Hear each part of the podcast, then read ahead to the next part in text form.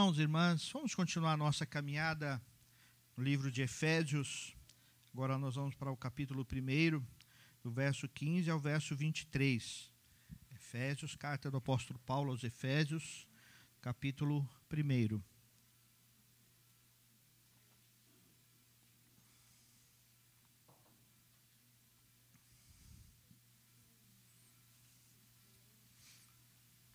Efésios,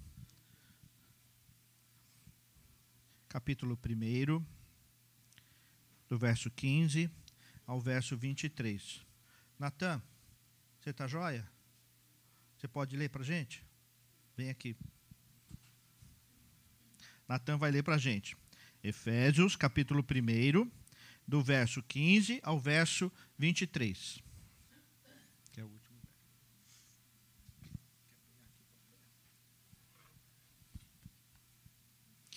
Por essa razão, desde que ouvi falar da fé que vocês têm no Senhor Jesus e do amor que demonstraram para com todos os santos, não deixe de dar graças por vocês, mencionando-os em minhas orações. Peço que o Deus de nosso Senhor Jesus Cristo, o glorioso Pai, dê a vocês espírito de sabedoria e de revelação no pleno conhecimento dele Oro também para que os olhos do coração de vocês sejam iluminados, a fim de que vocês conheçam a esperança para a qual ele os chamou, as riquezas da gloriosa herança dele nos santos, e a incomparável grandeza do seu poder para conosco, os que cremos, conforme a atuação da sua poderosa força. Esse poder ele exerceu em Cristo, ressuscitando-o dos mortos e fazendo-o assentar-se à sua direita nas regiões celestiais, muito acima de todo governo e autoridade, poder e domínio, e de todo nome que se possa mencionar, não apenas nessa era, mas também na que há de vir. Deus colocou todas as coisas debaixo de seus pés e o designou cabeça de todas as coisas para a igreja que é o seu corpo, a plenitude naqui, daquele que enche todas as coisas em todo e qualquer circunstância. Obrigado. Que voz, hein? Que voz é essa? Voz de pregador, hein, rapaz? Eu sou pregador e não tenho essa voz. Vamos orar. Senhor, aqui estamos diante da tua palavra diante do Senhor, falando ao nosso coração. Vem inspirar-nos, ó Deus, para ouvirmos a tua voz.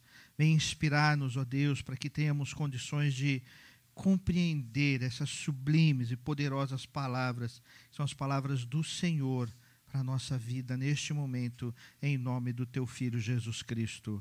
Amém. Amém.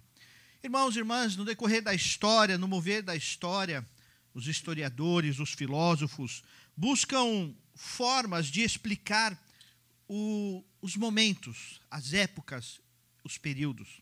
E quando nós estudamos história e você consegue identificar a história por um determinado nome, isso nos ajuda. Nos ajuda a entender os acontecimentos, as razões das explicações dos teólogos, dos pensadores de cada época. Nós temos, por exemplo, eh, a era da Era das Trevas, pega um grande período da Idade Média e você consegue compreender as razões dos textos, dos estudos. Nós temos o tempo da Reforma, o tempo é, do Iluminismo, o tempo da Idade Moderna, da Idade Primitiva, e todos esses períodos nos ajudam a estudar a história e a nos compreender dentro dessa história. E hoje nós precisamos, como igreja, como sociedade, como nação, compreender o tempo que nós estamos vivendo. Antes, para os historiadores, era fácil, era muito fácil entender os movimentos e dizer: este é o movimento que estamos vivendo. Hoje nós estamos num período difícil, difícil de explicar. Difícil para os filósofos, para os historiadores, difícil para os teólogos, para os pastores, e difícil porque nós vivemos um tempo que tem sido chamado de um tempo da pós-verdade. Isso é assustador falar isso. para qualquer historiador, para teólogo, para historiadores da história cristã, falar do período pós-verdade é assustador. Isso quer dizer que a verdade já não é mais verdade. A verdade já não é mais absoluta. A verdade já não é mais real. E a verdade tem a ver com a sua verdade. Nós vivemos um tempo que nós precisamos realmente explicar o que é que está acontecendo. Eu fico imaginando para os mais antigos, e com, quanto mais antigo, mais difícil viver este momento. Porque existe uma fluidez de pensamentos, uma fluidez de razões, uma fluidez de até de teologia, onde já não importa mais, já não existem mais os absolutos. E aí, o ruim é quando essas coisas começam a entrar na vida da igreja. Quando essas coisas começam a entrar nas famílias da igreja. Quando essas coisas começam a entrar na minha vida e na sua vida. Vivemos o tempo da pós-verdade. Vivemos o tempo que alguns chamam é, do metaverso. E o pessoal da internet sabe que as profissões do futuro têm a ver com internet. As profissões promissoras têm a ver com metaverso. E existe até a igreja metaverso, onde não importa onde você está, importa que você tenha um avatar, onde você tem a sua figurinha e você entra lá e você faz parte disso. Onde você adora, você é igreja, você congrega, mas você não tem abraço, você não tem comunhão, você não tem afeto. E isso está crescendo, isso está cada vez mais forte. Vivemos um tempo de extrema conectividade. O negócio está conectado, não é? 24 horas. Tanto que hoje, quando você pega e os, os psicólogos vão falar sobre ansiedade, um dos primeiros pontos para avaliar se você tem ansiedade é você fica no celular rodando tela sem rumo.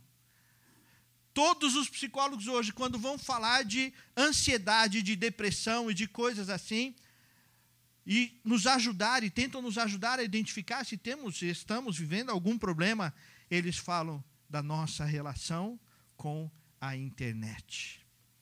Falar de pecado hoje, nós precisamos falar de relação com a internet.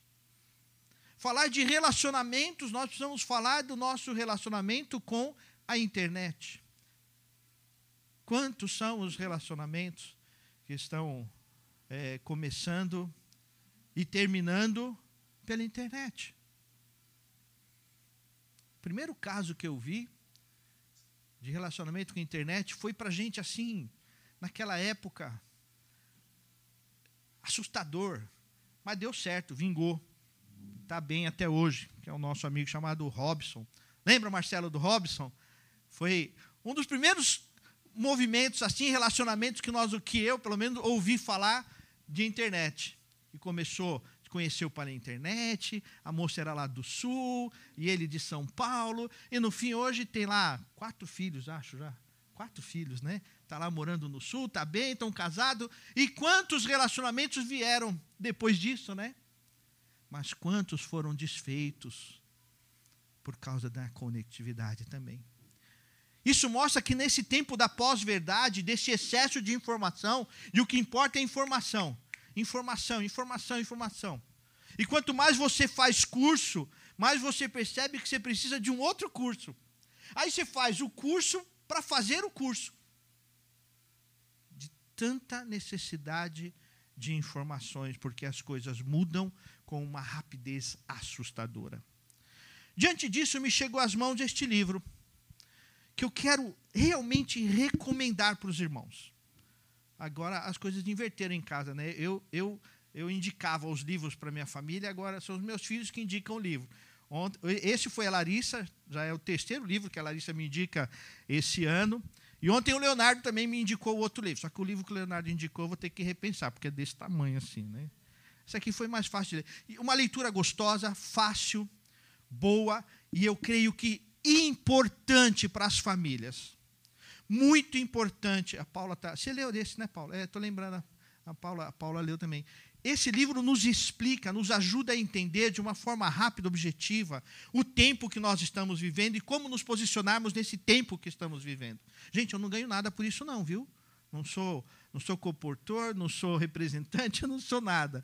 Né? Só estou indicando algo que me fez repensar muitas coisas e entender muitos dos nossos relacionamentos como igreja, como família muitas coisas do meu relacionamento com Deus, de como eu me relaciono com Deus, de como eu me relaciono com a, a internet, de como eu me relaciono com o meu próprio celular. Então, eu penso que é uma leitura urgente para todos nós neste momento, sobretudo para os que têm filhos pequenos, de adolescentes para menores. É uma leitura importantíssima. E a Paula, a Paula, que é pedagoga, é, profissional dessa área de, de informação, conhece de informação e precisa lidar com informações e com conhecimento. Né? A Paula já chegou na fase que não precisa fazer mais curso. Né? Sabe que às vezes eu fico preocupado que existem alguns irmãos, como a presbítera Paula ou o presbítero Marcelo, que conhecem tanta coisa da área que trabalham e postam lá assim, fazendo curso. Eu falei, que mais esse povo tem a aprender? E a Paula é capaz de dizer, tem mais dois na fila. E o Marcelo também está fazendo curso também.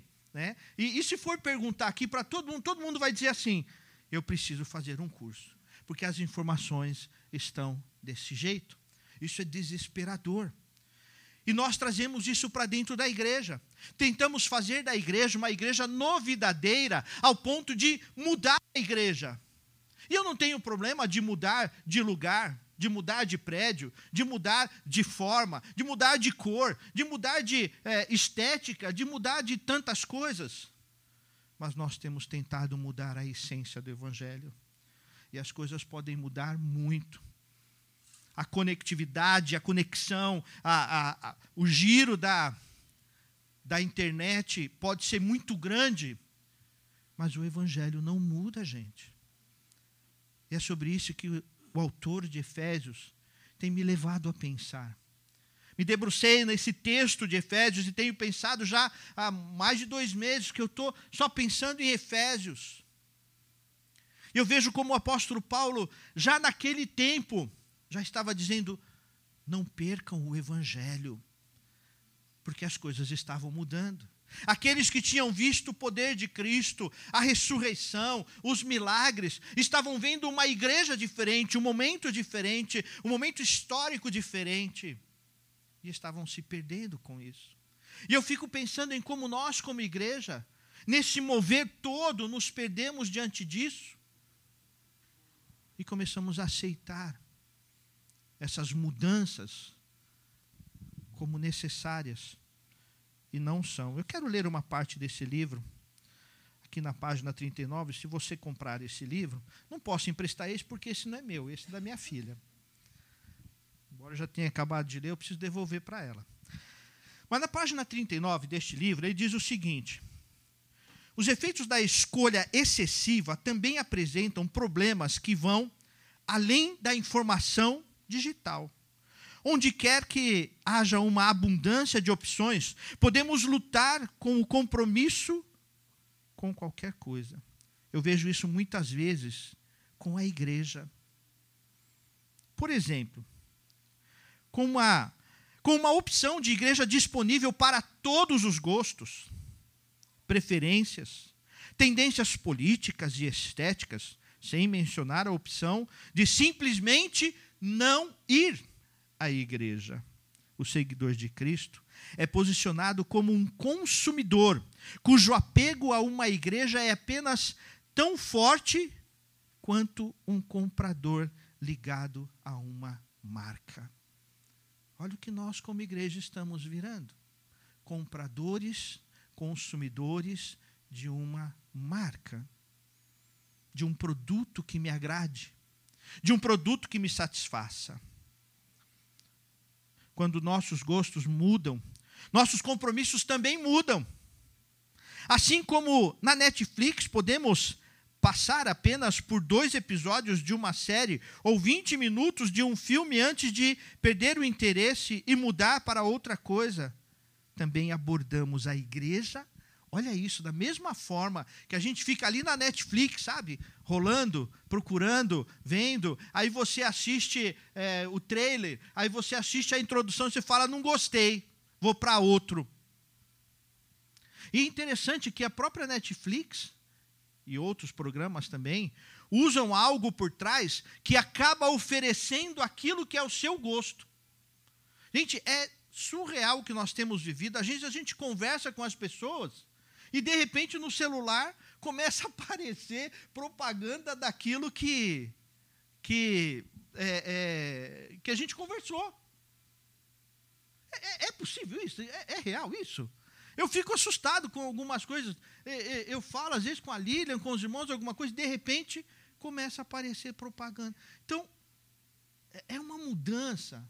É uma necessidade de oferecer conforme você gosta, conforme você tem desejo. E, e se teus desejos mudarem, não tem importância, porque o menu vai te oferecer outras opções.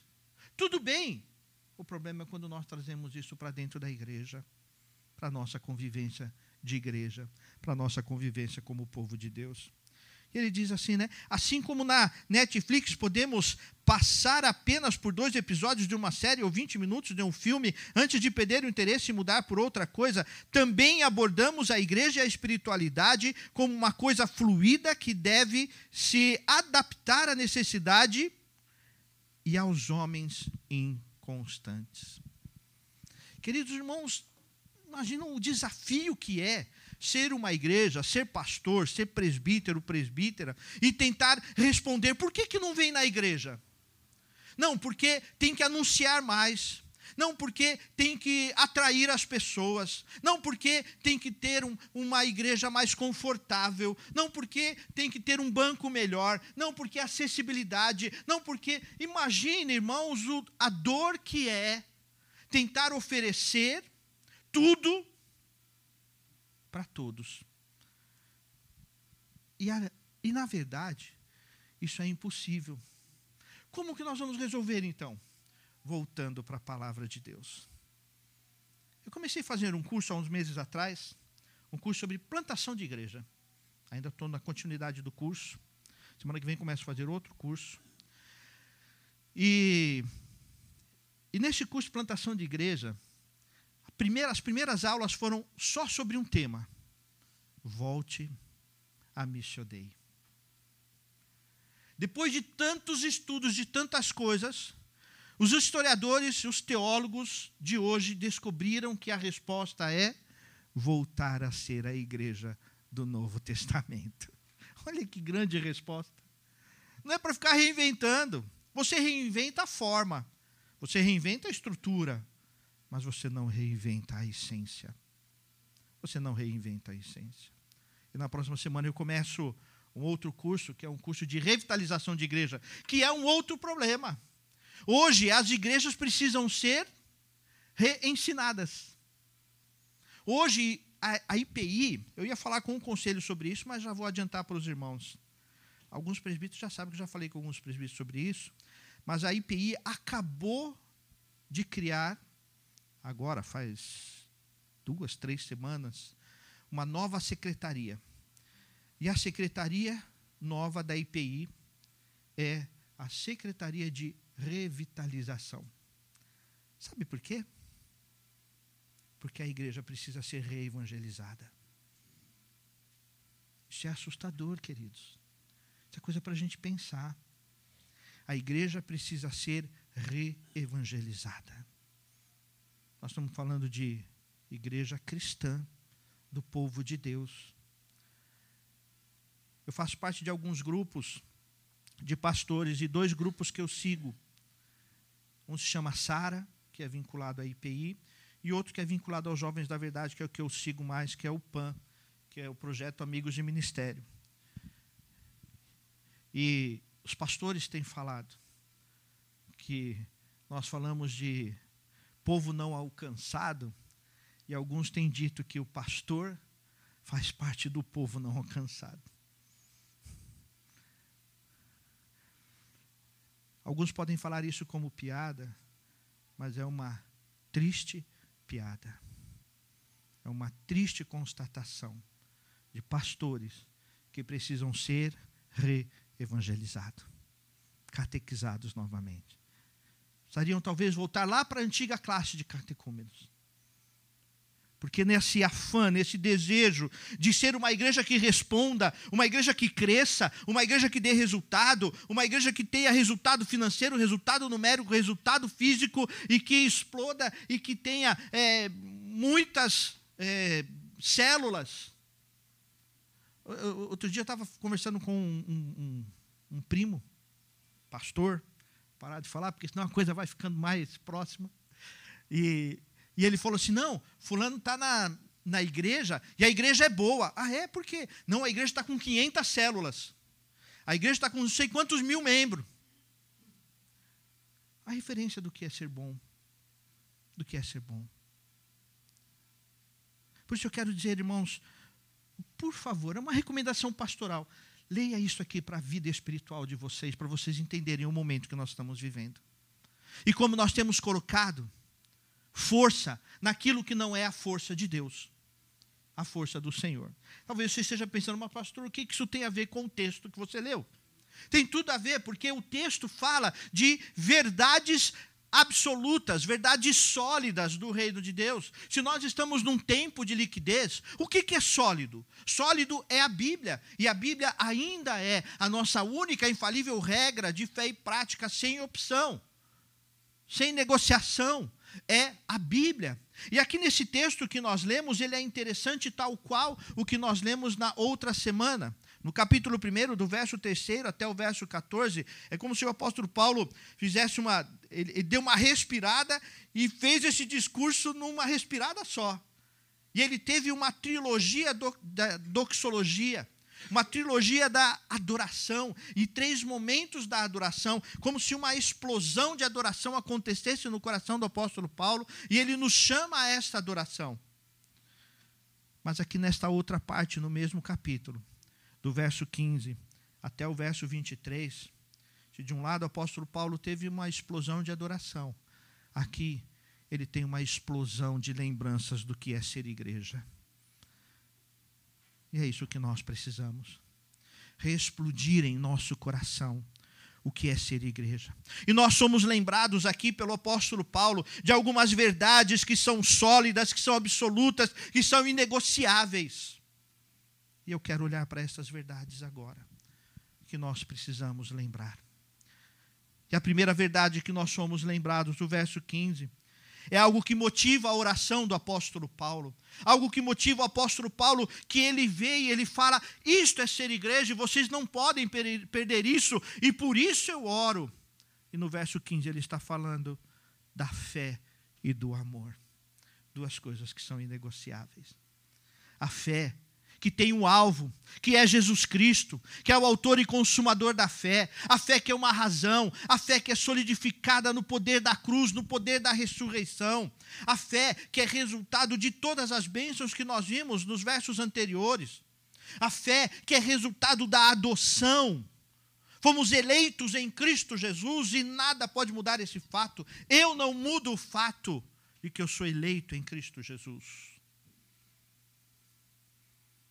E a fé precisa ser resultado disso. Quando a fé é resultado disso, gera um amor que é genuíno, um amor que é eterno, um amor que é poderoso. Por isso ele fala dessas duas coisas que caminham juntas: fé e amor. Fé que leva ao amor e amor que produz mudança. Amor que não gera mudança não é amor. Amor que não transforma, amor que não modifica, amor que não leva o outro a crescer. Não é amor. É relacionamento abusivo. Quando a gente fala de relacionamento, não é assim que a gente fala. Isso é relacionamento abusivo. E relacionamento abusivo, um dos, uma das formas de, da pessoa, do jovem, é, perceber um relacionamento abusivo é quando esse, esse amor abusivo ele abafa, não deixa a pessoa crescer e desenvolver. Mas o amor que é o amor de Cristo impulsiona para novidade de vida, para transformação de vida para viver o novo, para viver o real, para viver próximo de Deus, próximo das coisas do Senhor, Por isso nós somos lembrados pelo apóstolo Paulo nesta manhã que é, diante dessa conectividade, dessa mudança, desse excesso de informação que nós estamos vivendo, é preciso buscar esta fé e este amor. Ontem nós ouvimos uma breve palavra do reverendo Fábio, que é, uma da, é pastor de uma das igrejas que mais cresce no nosso presbitério. E ele falou sobre o cego Bartimeu. E ele nos lembrou da expectativa que aquele homem estava. E o Bartimeu estava na beira da estrada, talvez sujo, fedido, largado, moribundo. Mas, apesar de tudo que ele estava, ele manteve a expectativa da fé, do amor, do cuidado de Deus. Como é que está a nossa expectativa com as coisas de Deus? não expectativas de satisfazer o meu desejo, a minha vontade, o meu ego. Não ter uma igreja que me satisfaça, mas ter uma igreja que tenha fé e amor genuíno. E além de ter esta igreja, o desafio é ser essa igreja. E nós somos lembrados, somos lembrados a resgatar a força da fé, que não muda. E a fé é direcional é intencional, é real, é Cristo Jesus o Salvador e nada muda isso. Pode surgir ideologia, conceitos, filosofias, projetos. É, a fé em Jesus Cristo é que gera o amor, o amor verdadeiro. Qualquer amor que é pregado sem a fé em Jesus Cristo não é o amor de Deus. Não é a fé em Cristo Jesus. Não é a fé da cruz de Cristo. O tempo pode passar, as coisas podem mudar, mas a fé em Cristo Jesus não muda. Segunda coisa que nós somos lembrados pelo apóstolo Paulo aqui no verso 17. Ele diz assim: Para que o Deus de nosso Senhor Jesus Cristo e Pai da glória, somos lembrados sobre a razão da nossa vida. Olha que interessante, você lembrar da pregação, nossas queridas irmãs visitantes, as pregações estão no Facebook. Então, quem quiser rever as pregações, é só olhar lá no Facebook, estão gravadas lá. Mas na pregação que nós tivemos na outra semana, falando sobre essa explosão de adoração, o apóstolo Paulo nos leva a pensar em Deus como paizinho, como abapai, como papai querido. Mas aqui ele fala de Deus como o Pai da glória. O Senhor da glória, o Deus criador nos leva a entender e lembrar este conceito de que Deus é Senhor. Queridos, nós estamos vivendo num tempo polêmico de política. Mas mude o governo que for, Deus não muda, não se esqueça disso. Faça, tenha seu compromisso político, cristão, social, participe como cidadão, cidadã, participe mas não coloque a tua fé nisso. Creia em Deus e isso basta. E isso basta. Nós precisamos declarar qual é a nossa confissão, como é que começa a nossa declaração de fé. Cremos em Deus, Pai Criador do céu e da, do céu e da terra. Ou nós vamos tirar, colocar uma vírgula e tirar isso. Não consigo crer num Deus que é soberano. Inclusive, teve um pastor midiático que essa semana fez essa declaração. Depois você pode procurar aí. Mega pastor, de uma mega igreja, mega de tudo, mega equivocado. E ele declarou: Deus não é tão soberano assim. Não existe essa soberania. Esse conceito de soberania é um conceito grego, antigo e, e perdido na pós-modernidade e no tempo da pós-verdade. E ele declarou: Mega igreja, mega pastor, mega tudo. E eu acrescento mega equivocado. Deus não é soberano. Siga a sua vida conforme os seus desejos. Siga a sua vida conforme o seu coração. Siga a sua vida porque é, é, é, Deus te dá essa liberdade de você seguir a tua vontade. Nós temos um Deus que é Senhor e que não muda. Um Deus que é Deus de santidade, como nós temos visto na quarta-feira na conexão da fé como nós temos visto na conexão da fé. Um Deus que nos chama à santidade. um Deus que nos chama para próximo, uma santidade que é tríplice, que é passado, é presente é futuro, uma santidade onde Ele nos salvou na cruz, hoje nos chama a viver em novidade de vida e nos prepara para o encontro com o Pai no reino celestial. Creio em Deus Pai, Criador do céu e da terra, e essa é a razão da nossa existência. Eu não sou a razão da existência. Eu não sou a razão. Eu não sou o principal. Eu não sou o maior. Quantos governos por aí no mundo perseguiram os cristãos? E Deus deixou de ser Deus? Não. E quanto mais os cristãos missionários eram perseguidos, mais eles declaravam: Eu vou continuar adorando a Deus, porque não importa a minha vida eu vou servir ao Senhor. E nós ouvimos a palavra do, do licenciado João semana passada. Também, quem quiser ver, vai lá no Facebook e vê. Inclusive, recomendo, ouça aquela pregação de domingo passado, é extremamente importante para a fé cristã que temos vivido. E ele declarou ali, o apóstolo Paulo, dizendo em Filipenses: é, é, Eu não quero mais viver, o morrer para mim é lucro, eu quero ir para o céu. O, o cristão precisa ter essa esperança, o céu é melhor. Mas ele fala: Eu tenho tanta coisa para fazer, eu tenho tanta coisa para servir que eu vou continuar aqui com vocês, aguentando. Quase que ele fala assim: eu vou ter que aguentar vocês ainda. Porque é o meu chamado, porque importa servir ao Senhor. Ser a igreja nesse tempo da pós-verdade é ser a igreja de Deus. Então o que eu faço, eu não faço para mim, mas eu faço por Deus, o Pai da glória. E nós somos lembrados que Deus é a razão do nosso viver e da nossa caminhada. Terceira coisa que nós aprendemos aqui no verso 17, junto com o verso 18, algo soberano e importante. O verso 18 diz, é, o finalzinho do verso 17 diz assim: é, o Espírito de sabedoria da revelação do pleno conhecimento dele, iluminados os olhos do vosso coração. Nós somos lembrados da necessidade de conhecer a Deus.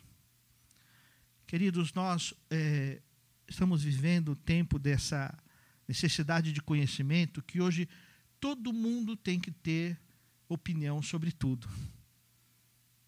Às vezes as pessoas, por que você acha sobre isso? Eu não sei. Ah, mas você é pastor, tem que ter essa informação. Não, não tenho. Não tenho que ter tudo. Todas as informações.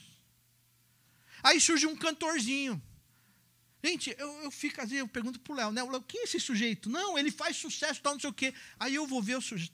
Gente, fala cada asneira, cada besteira, canta cada coisa esquisita e se tornou um, é, como é que fala? Um, é, um, um, cara que debate, um, um influencer. O cara é influencer. Aí você vai ver o cara, bêbado, drogado, fala palavrão, canta palavrão, deprecia as mulheres em músicas e é exaltado como um grande cantor. E é ele que vai dar opinião política. E a gente está vivendo um momento tão difícil que a profissão que cresce hoje, sabe o que, que é? Influencer. Gente, eu estou tentando ainda entender o que é essa história de influencer. Aí o cara, não, eu vou me trocar, vou arrumar a barba. Gente, eu estou sem barba porque eu errei minha barba, tive que tirar. Eu fui fazer a barba, errei, aí arranquei tudo. Não foi, não, não era, não era objetivo não, viu? Não era objetivo ficar assim não. Mas enfim, é, é, é, aí o cara fala assim, eu vou ter barba. Aí ele vai procurar a influência e o influência do meu, eu quero ter barba porque eu quero ter barba e ponto final. E eu preciso saber o que está acontecendo. E aí põe uma calça, uma camisa de qualquer jeito, por quê? Porque o influencer fez. Aí você vai ver quem é o influencer. Gente, nós temos educadores aqui, temos psicólogos, Cláudia, psicóloga, temos é, é, é, gente da área da, da educação. Nós vivemos a geração de hoje, eu não gosto muito de falar de geração, mas eu prefiro falar em tempo. Porque não é só a geração aí dos 15, 20 anos, 25, mas é o tempo que a gente vive, é um tempo de tanta informação que era para o sujeito ser é, pleno, poderoso, de tanto conhecimento, de tanta bagagem de informações. Você fala com um garoto hoje de 15 anos, 18 anos, Aí o cara faz 18 anos, acha que é o dono da vida, porque ele sabe tudo, conhece tudo. Mas conhecer e ter sabedoria são duas coisas bem distintas. E é interessante que essa geração, cheia de conhecimento, cheia de influência, cheia de influenciadores, é uma geração suicida. É uma geração depressiva. É uma geração presa na ansiedade.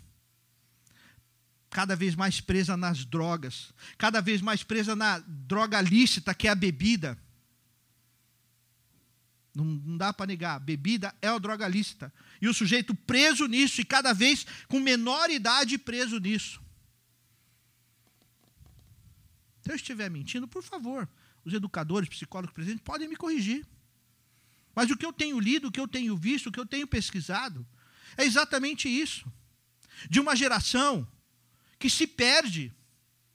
Adolescentes que estão depressivos por excesso de informação, não aguentam mais informação. E o celular, gente, o celular é uma porta do inferno se você não tomar cuidado. Pode ser uma porta do céu. Mas é tanta informação. E, e, é, e é, interessante que é, é, não existe mais absolutos e as coisas mudaram. E antes a gente tinha como referência, né?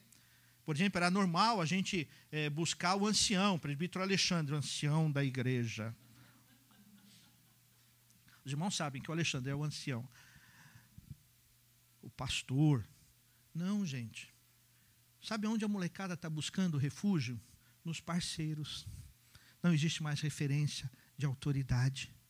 Nós estamos transferindo isso para Deus, para o relacionamento com Deus, para o relacionamento com o Pai, na maneira como nós oramos ou deixamos de orar.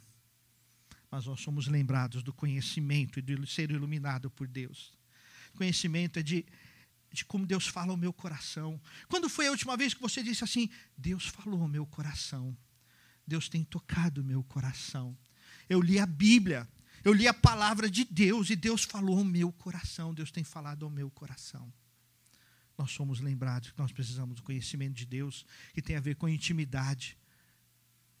E mesmo para nós, às vezes mais velhos, para mim, pastor, para nós, presbíteros, às vezes nós é, acumulamos tanta informação de doutrina, de dogmas, de, de conhecimento teológico que são importantes. Mas a prioridade é o conhecimento de Deus, o conhecimento de andar com Ele, de estar com Ele, de pactuar, de ter o Senhor morando, de falar com Deus, de ter intimidade com Deus é desse conhecimento que nós somos lembrados hoje. O apóstolo Paulo está falando assim, gente, não se esqueçam do Jesus que ressuscitou, do Jesus que venceu, do Jesus que é, morreu, ressuscitou e veio o Espírito Santo, do Jesus que prometeu o Espírito Santo e de fato isso aconteceu. Não se esqueçam disso, somos lembrados disso nesta manhã. Somos lembrados da necessidade de viver com o Senhor. Mas o verso 19 diz mais verso 19 diz assim: é, E qual suprema grandeza do poder, do seu poder, para com os que cremos segundo a eficácia da força. Somos lembrados de reconhecer a riqueza do poder de Cristo. Se de um lado somos, somos lembrados da, da vida com Deus, nós somos lembrados da vida de Cristo. Nós vamos estudar na escola dominical daqui a pouco um pouco sobre o tabernáculo. Eu amo falar sobre o tabernáculo, nós vamos falar um pouco sobre o tabernáculo.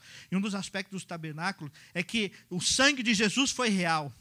E o que firmou o poder de Deus em nós, o conhecimento das coisas de Deus em nós, não foi a vida de Cristo. Os milagres, as parábolas, o ensinamento de Cristo, tudo isso foi importante. Mas o que firmou o poder de Deus em nós foi a morte de Cristo. Sem a morte, nós não teríamos tudo isso sem a morte, e quando eu falo de morte, falando morte e ressurreição, nós não teríamos o que nós temos. Então é importante, como igreja hoje, nesse tempo de fluidez, trazer o pensamento cativo a Cristo.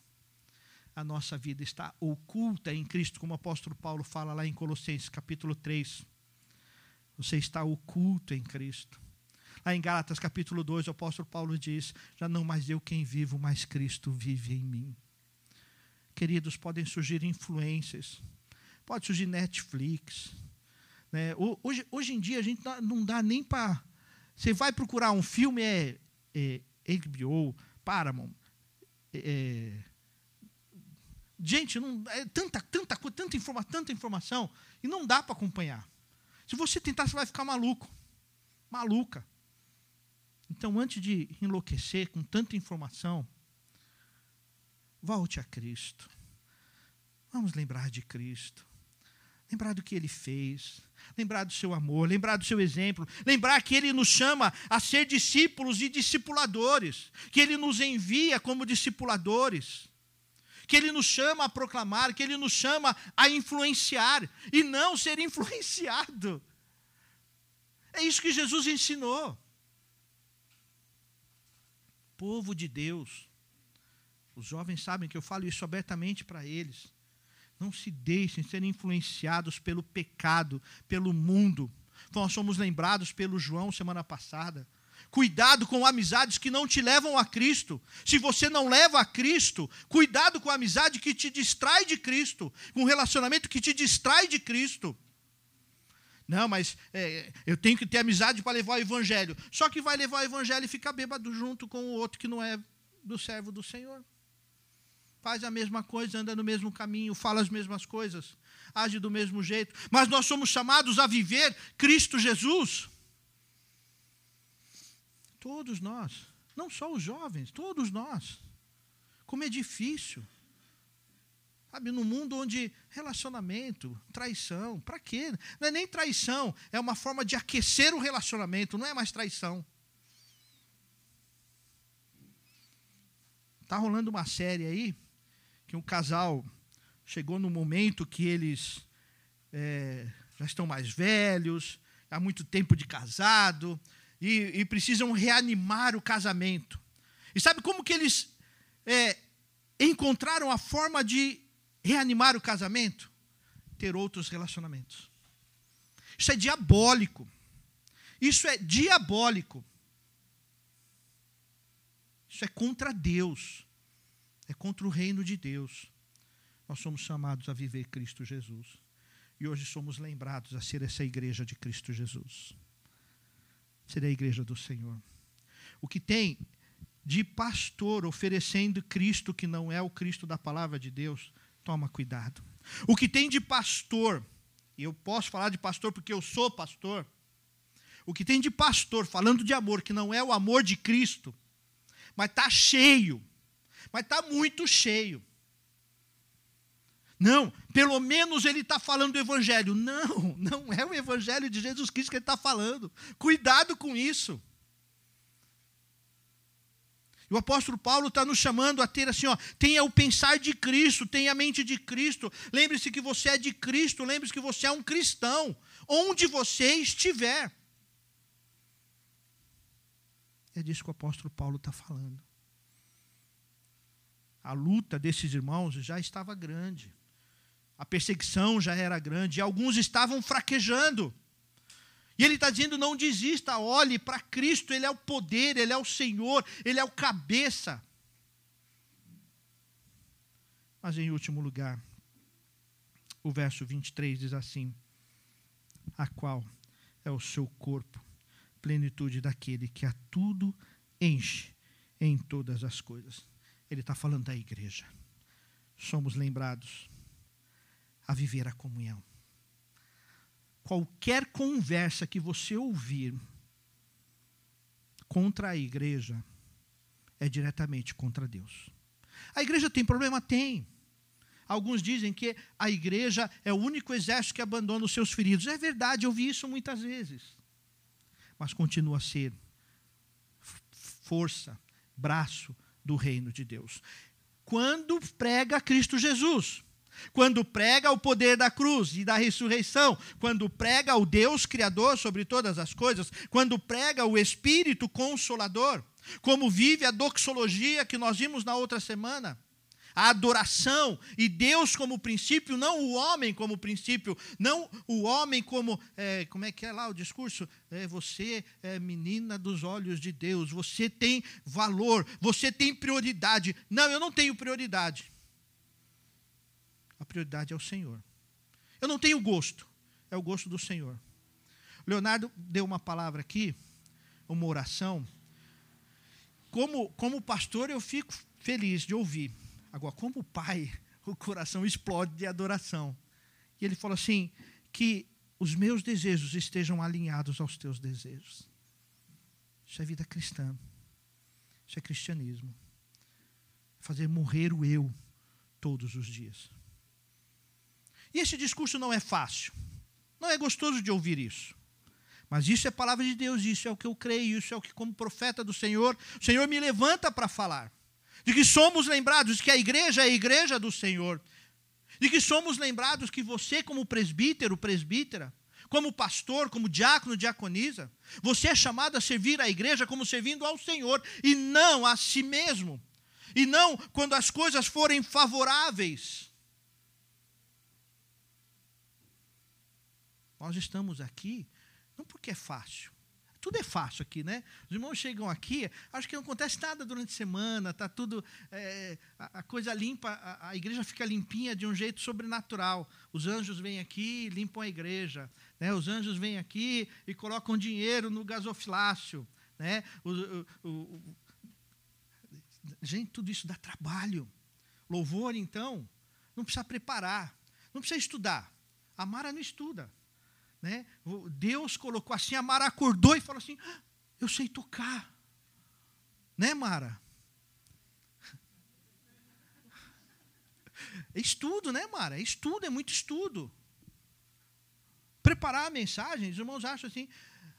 Às, às vezes acontece, né? Acordei assim com a, com a palavra assim, e, e isso conforta o coração, mas mesmo assim, gente, eu tenho que ler, tenho que ler, minha família sabe.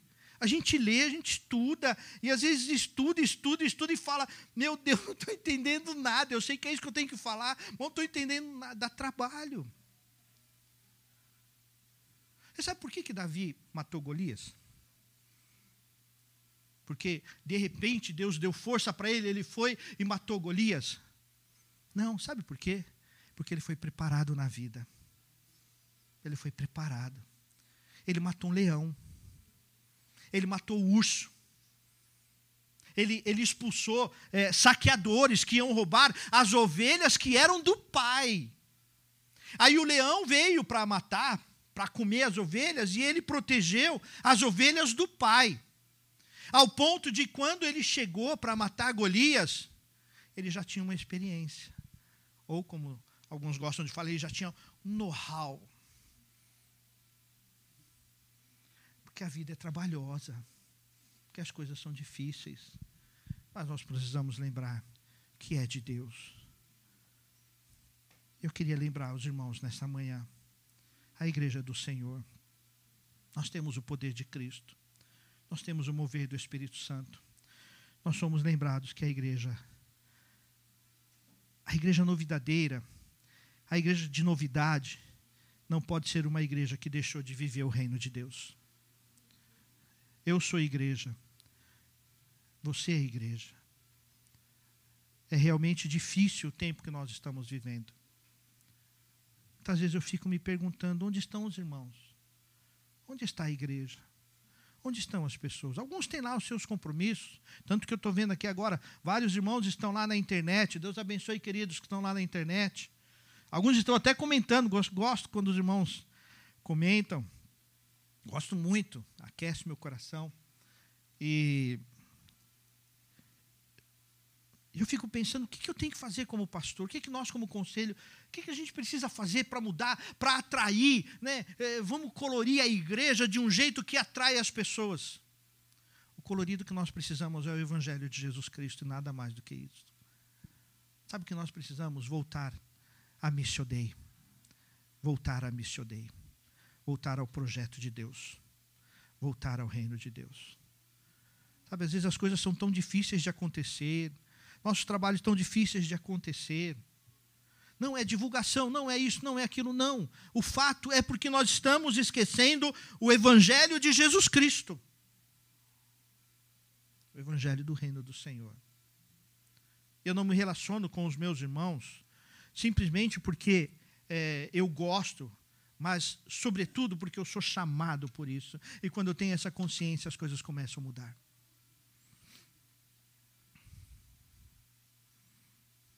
A, a, a Cris escreveu umas coisas aqui na, na internet que eu quero ler para os irmãos.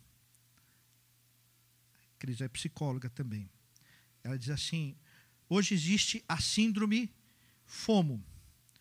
É, eu não sou bom de inglês, eu vou tentar pronunciar aqui. Fear of Mission Out. Mais ou menos isso. São comportamentos resultantes da angústia causada pela insegurança de viver offline. E podem gerar ansiedade, estresse, mau humor, desconforto ou mesmo depressão. Olha, informação importante.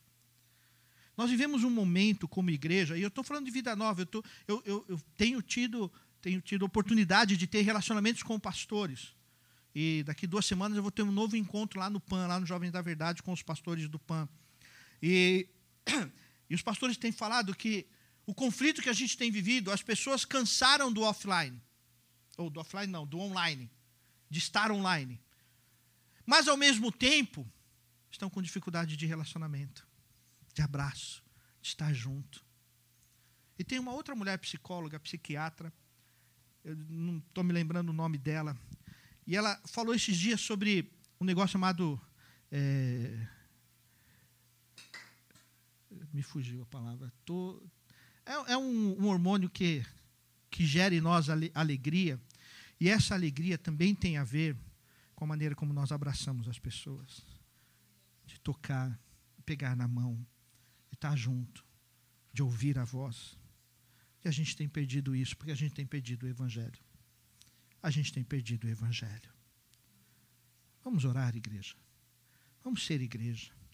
Quero pedir que você feche os teus olhos agora. Se coloque diante do Senhor. Somos lembrados a ser igreja. O apóstolo Paulo nos chama a ser a igreja de Jesus Cristo. Antes de orar, eu quero lembrar uma frase do, do licenciado João. Eu volto a dizer aos irmãos, volte lá no Facebook, ouça aquela pregação de domingo passado. E ele disse algo que apertou meu coração. Ele disse assim: Nós temos esquecido das lágrimas dos nossos irmãos. Nós temos nos esquecido das lágrimas dos nossos irmãos. Como está difícil visitar um irmão. Como está difícil tomar um cafezinho com o irmão. Como está difícil reencontrar os irmãos. Toma cuidado com essa pós-verdade, esse tempo da pós-verdade. A verdade não é a tua verdade. A necessidade não é a tua necessidade, mas é do corpo de Cristo, é da igreja de Jesus Cristo. Quem é você neste corpo, neste reino? Senhor meu Deus, Pai, como igreja, nos prostramos diante do Senhor clamando, ó Pai, tem misericórdia. A começar por mim, Senhor, tem misericórdia. Onde eu deixei de ser igreja, onde eu de, me esqueci das coisas do Senhor, e hoje fomos lembrados de tantas coisas do Senhor e da igreja do Senhor. E eu quero pedir, ó Deus, ensina-nos a voltar a ser igreja. Ensina-nos a voltar a missiodei, voltar ao projeto do reino, a vencer as ideologias pessoais, os conceitos pessoais.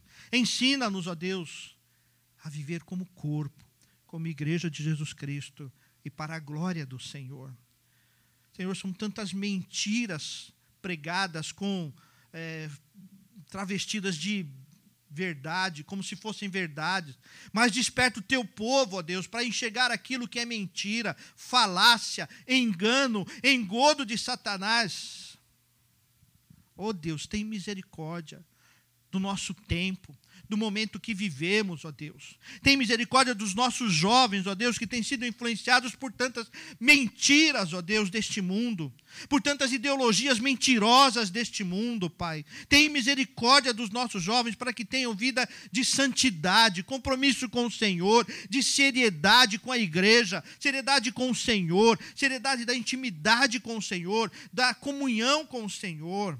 Tem misericórdia dos nossos adolescentes, das crianças, ó Deus, que ouvem tantas mentiras, ó Deus. as nossas crianças, ó Deus, que têm escutado tantas mentiras. Abençoe esses pais, ó Deus, para que tenham sabedoria, que não desistam, que tenham coragem de falar a verdade, de viver a verdade, de testemunhar a verdade. Neste tempo tão difícil de liquidez, nesse tempo tão, tão difícil da pós-verdade, nesse tempo tão difícil dessa falsa conectividade, ó Deus. Tem misericórdia, Senhor. Tem misericórdia desta nação. Tem misericórdia do nosso povo, ó Deus. Para que sejamos a igreja do Senhor. A igreja que vive para o Senhor. Que glorifica o Senhor. Em nome do teu Filho Jesus Cristo. Amém. Amém.